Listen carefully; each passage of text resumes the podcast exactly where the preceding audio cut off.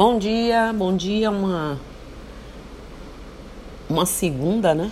Uma segunda de feriado, é, um de paz para todo mundo. E não temos as nossas atividades de hoje, mas quarta-feira a gente retoma. Bom, já falamos muito sobre o que eu vou falar hoje aqui, que é um assunto inclusive muito discutido para nós, e hoje a gente vai voltar a falar sobre doenças na Umbanda.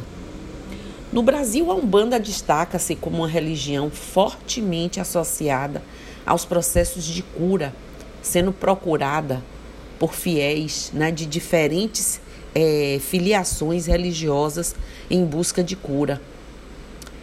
Na Umbanda, os rituais de prática de cura, mais do que indicar o estado de doença ou saúde de uma pessoa, aproximam né? o assistência, o assistido, o que procura da religião, pela forma como nós é, acolhemos, como nós lidamos com isso. Pois é, na Umbanda os rituais de prática de cura são mais do que é, do que o, o indicar do estado da doença ou saúde de uma pessoa. Aproxima mesmo as pessoas do seu estado espiritual mais íntimo e ao reconhecimento de forças espirituais que têm como finalidade auxiliá-las no seu caminho terreno. Porque somos espíritos, né?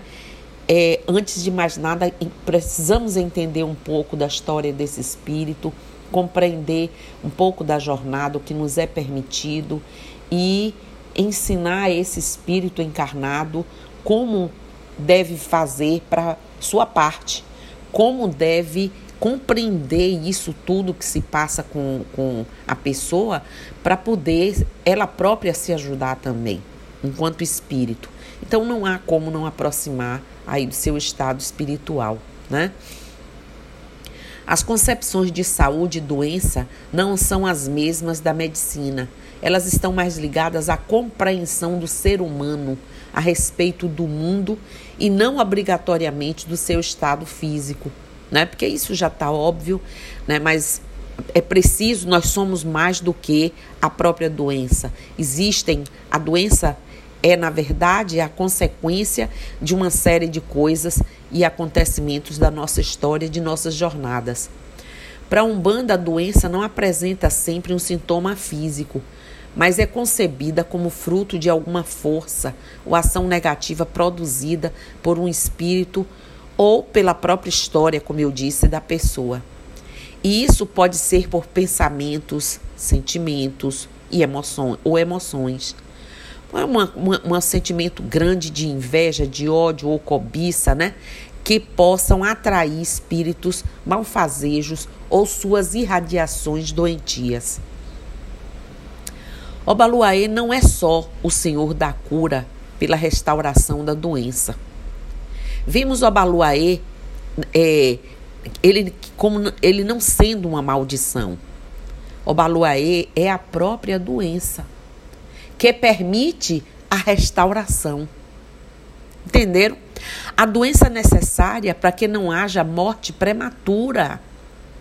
Porque se existe a doença em uma forma de se restabelecer, de restaurar, permitida, então é uma chance. Já pensaram nisso? No fundo, a vida brota de suas entranhas, pois tudo que morre germina. Essa ideia de restauração parece remeter aos próprios ciclos que a natureza impõe, o que coloca as epidemias num outro nível de compreensão. A visão punitiva perde completamente é, o sentido na lógica das tradições africanas.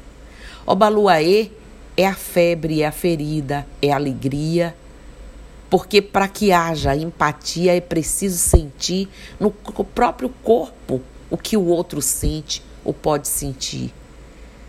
Lembrando um, um, um ensinamento aí dos antigos, esclareço que é desrespeitoso pedir, pedir saúde ao orixá doença.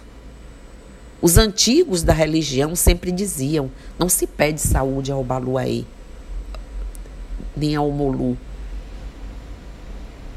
Não tem saúde, eles não têm saúde para dar a ninguém. A Ele pedimos, levem a doença embora. E fazemos nossa parte. É assim que os antigos pensam e pensaram antes desses todo o tempo. No Ocidente, é impossível crer na doença como algo bom e necessário, por tudo que a gente vê. A doença pede respeito, gente, cuidado, proteção, um olhar diferenciado para você e sua história. A doença é um alerta. Nós temos uma divindade doença e se não a tivéssemos, seríamos todos bestas das mais violentas e prontas para matar e morrer prematuramente e sem sentimentos ou empatia. Pensem nisso. A doença, o Baluaê, nos ensina o valor da vida, o valor do cuidado com a saúde, o valor do ser humano e do Criador e dos orixás que nos habitam. A sociedade está doente e que adoece porque se esqueceu do valor da vida coletiva. As práticas terapêuticas da Umbanda têm é, complementado as práticas médicas oficiais e podem ajudar as pessoas em suas aflições, mesmo em cidades onde a grande maioria da população tem acesso ao sistema oficial de saúde, ou seja, os terreiros são locais de promoção também da saúde. Olhe que mecanismo de cura. É um mecanismo de cura. É, esse argumento de que o câncer é um sintoma físico que reflete. Eu, eu li isso de Andreas Moritz, eh, Moritz se, eu, se eu não me engano. Ele, ele diz que é um sintoma físico que reflete a tentativa final do corpo para enfrentar a congestão mortal das células e toxinas. Para ele, a remoção das condições subjacentes que estimulam o corpo a produzir células cancerosas ou cancerígenas fornece as, as pré-condições para a cura total de nosso corpo, mente e emoções. A presente é, é, é, é, o, o trabalho dele nos apresenta uma compreensão radicalmente nova do câncer que revoluciona a abordagem padrão atual. Em média, gente, os tratamentos convencionais, como a quimioterapia, a remoção é, cirúrgica ou a radioterapia, têm uma taxa de remissão de apenas 7%, sendo que a duração média de sobrevivência da maior parte dos pacientes de câncer é de apenas 5 anos.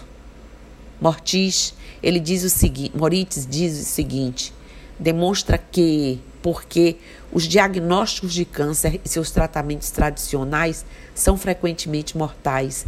Revela suas causas profundas e como é possível remover os obstáculos que impedem o organismo de se curar. O câncer não é uma ameaça à vida.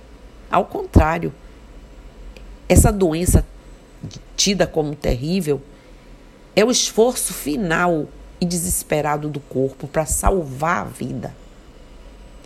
Se não transformamos nossa percepção sobre o que realmente é o câncer, ele continuará a ameaçar a vida de quase uma entre, du entre duas pessoas. Chegou nesse ponto.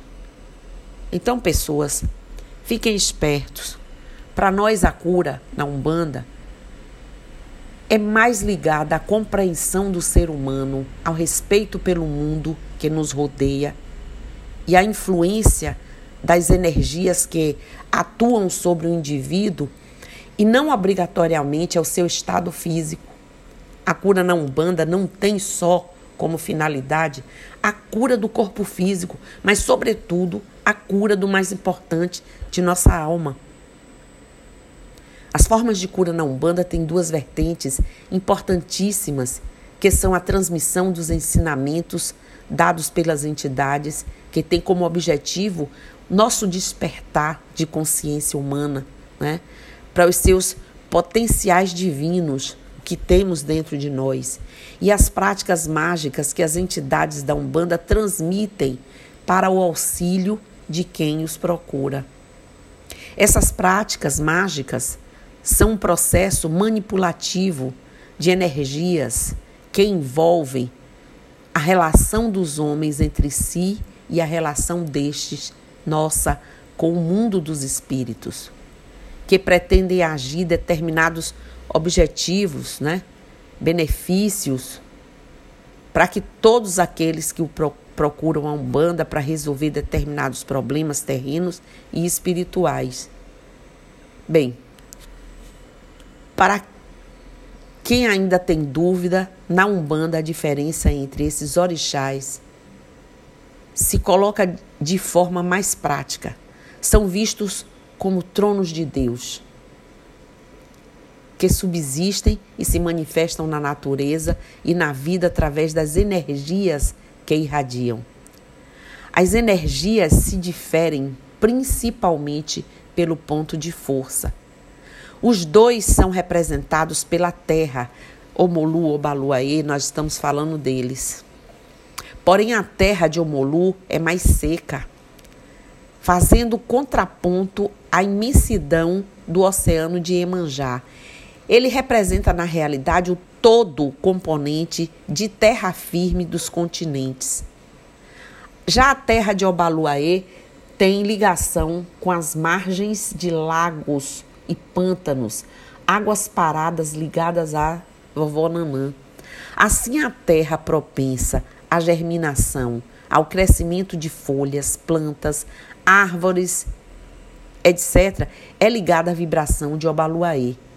Na, uma, na Umbanda, o Molu é estabilizador, mais concreto, né? absorvedor, estando no polo negativo da mãe Emanjá, que é positivo. E Obaluaê é evoluidor, mais expansivo, irradiador, estando no polo positivo de mamãe, vovó, como alguém queira chamar, nanã, que é negativo. Então, gente, Omolu formata a linha em que trabalham os Exus.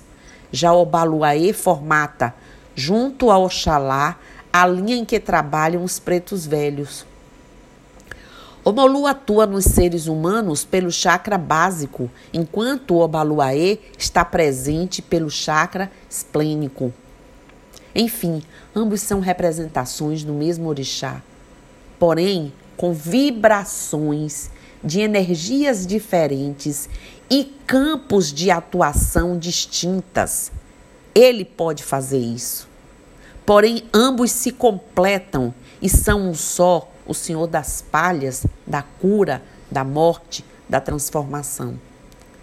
Eu quis fazer esse arremate aqui, falando de cura, com esses orixás, né? Porque para mostrar essa diferença que a gente faz na Umbanda e ao mesmo tempo essa unificação que até outros orixás que não têm essa consideração, mas vivem se unificando, como Oxum e Oxalá, como é, é, Ogum com Egunitá, minha mãe Ansan com, com Xangô, por que trabalham tão juntos? Por que se alinham, se afinizam tanto? E por que o Morixá não pode, em desdobramento, fazer tudo isso que a gente falou aqui agora nessa pincelada? Então, era isso que eu queria que a gente tivesse a compreensão sobre as doenças e como a Umbanda encara e como nós devemos nos precaver e nos auxiliar. E quando a gente aparecer com qualquer pontinha de coisa, a gente imaginar, poxa, tá na hora de eu me olhar, me cuidar, me ver, me enxergar. Tá na hora, passou da hora. É agora, eu preciso, eu preciso cuidar. Esse é o chamamento maior de doenças para nós na Umbanda, quer seja do psiquismo, quer seja do físico, né? Então vamos cuidar, vamos nos alimentar de boas vibrações, vamos irradiar e receber irradiações boas, o melhor possível, para a gente poder estar tá aqui nesse plano, mais que a gente possa para cumprir aí nosso papel, tá bom? Bom dia para todo mundo, uma segunda de paz, uma segunda de bênçãos. Olorum abençoe a todos e eu estou aqui.